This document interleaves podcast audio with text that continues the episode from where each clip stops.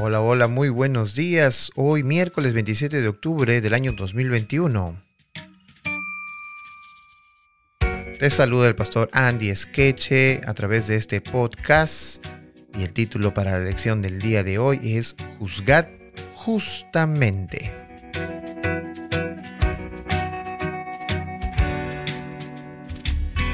Bueno, hemos sido llamados a reflejar el carácter de Dios como lo hemos visto el día de ayer. Y hoy quiero llamar tu atención a este texto maravilloso que se encuentra en el libro de Gálatas, capítulo 4, versículo 19, que dice, Hijitos míos, por quienes vuelvo a sufrir dolores de parto, hasta que Cristo sea formado en vosotros. Ok, Pablo está diciendo aquí que nuestra vida debe igualarse a Cristo. Es más, Cristo debe ser formado en nosotros, en nuestra vida. Bueno, esto no es raro, porque en Génesis capítulo 97 dice que nosotros éramos imagen de Dios. Dios creó al hombre a su imagen y a imagen de Dios lo creó. Varón y hembra los creó. Sin embargo, luego de la entrada del pecado, esta imagen de Dios en nosotros se desfigura. Por esa razón, Moisés dijo que Dios era poderoso y aún así con su poder, él, siendo poderoso, no se parcializaba ni aceptaba sobornos.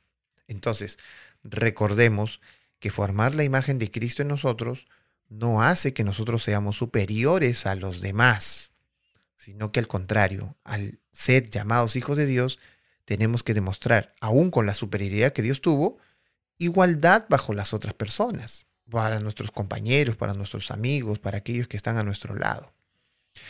Hay un tema común que veremos a continuación en algunos textos del libro de Deuteronomio que tiene que ver con el trato hacia las minorías, hacia el extranjero, hacia las viudas, hacia el huérfano. Por ejemplo, Deuteronomio capítulo 1 versículos 16 dice, entonces mandé a vuestros jueces diciendo, oíd entre vuestros hermanos y juzgad justamente entre el hombre y su hermano y el extranjero.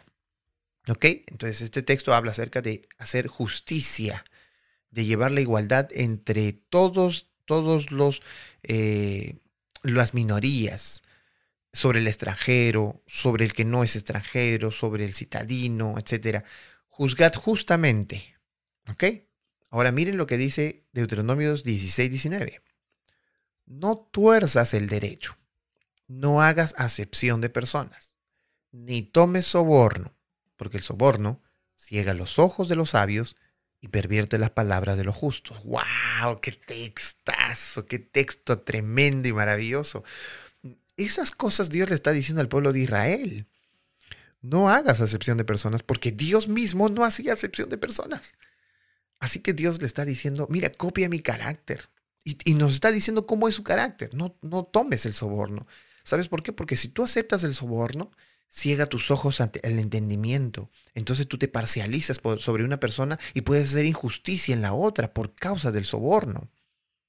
Ahora mira lo que dice el, el, capítulo 24, versículo 17. No torcerás el derecho del extranjero ni del huérfano, ni tomarás en prenda la ropa de la viuda. ¡Wow! Entonces no te aproveches del desvalido, no te aproveches del menospreciado, no te aproveches de ellos, no les robes capítulo 27, verso 19 del mismo Deuteronomio dice, maldito el que pervirtiere el derecho del extranjero, del huérfano y de la viuda. Y dirá todo el pueblo, amén.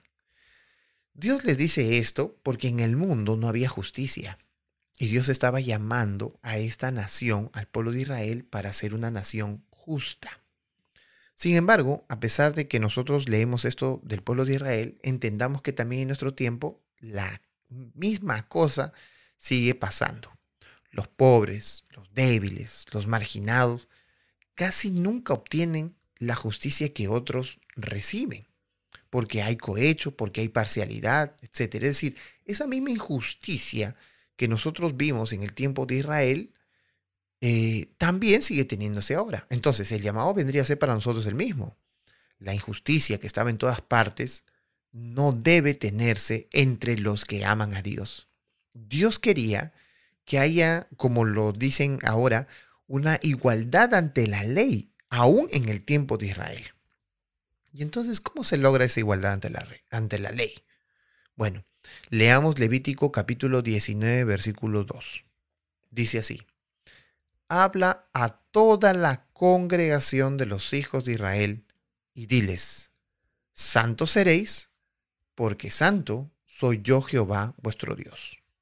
Así que la manera en la cual nosotros podamos mantener una igualdad ante la ley, es decir, tratar justamente a todas las personas, tratarlas con justicia, es decir, no aprovecharse del menospreciado, del marginado, del débil, del pobre, y darle honra y gloria al que tiene dinero, eh, para ser justos delante de todos, eh, para ser justos delante de las personas, para tratar bien a todos, tanto a ricos como a pobres, como a marginados o no marginados, la única manera se halla en el carácter de Dios. Dios dice, yo soy santo, por lo tanto, tú también tienes que ser santo. Dios es santo y nosotros tenemos que ser santo como Él. La verdadera religión no se basa en las formas, el tipo de culto que tú tengas, en la manera en cómo tú te vistas. La verdadera religión tiene que ver con el carácter. El carácter hará su trabajo, un carácter reformado, un carácter cambiado hará su trabajo de reformar las otras cosas que son externas, que son vistosas a la luz de las demás personas.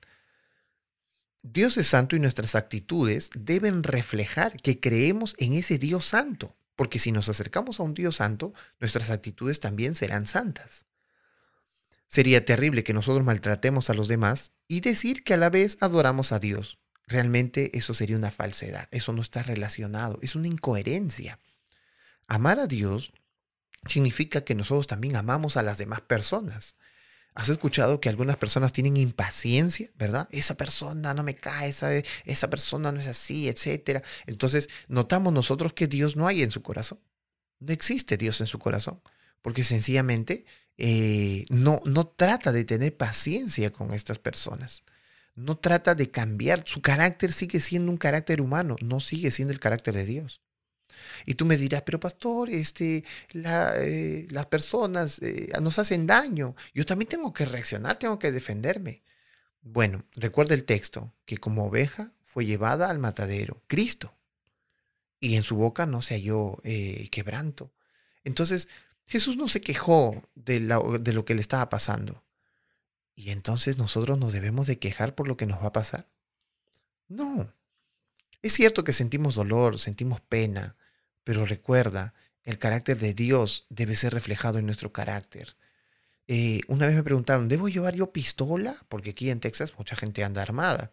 ¿Debo de llevar yo pistola, un arma de fuego en mis bolsillos como cristiano? Nuestra mejor defensa no es un arma. Nuestra mejor defensa es la palabra de Dios. Por lo tanto, sé santo como Dios es santo. Debemos juzgar justamente, porque cuando lo hagamos, eso es actuar como Dios actuó. Y actúa aún, dando justicia a todos de manera igualitaria, sin sobornos y sin parcialidad. Vamos a orar. Amado Dios que moras en los cielos, te damos gracias porque en esta mañana hemos entendido cuán importante es que nosotros podamos juzgar de acuerdo a tu carácter y no de acuerdo a nuestras intenciones. Permítenos, Señor, que esta mañana sea una mañana distinta, una mañana en la que nosotros podamos practicar esto que acabamos de entender, que podamos dar un trato justo a las personas, que al salir de la casa encontremos a personas que podamos ayudar y que podamos hacerles recordar que tú, Señor, existes. Con nuestro trato, con nuestra manera de actuar delante de ellos, enséñanos, Señor, como tú nos ves. Te pedimos, Dios, que tu carácter sea puesto en nuestras vidas y que podamos reflejarlo en todo momento. En el nombre de Jesús te lo pedimos. Amén.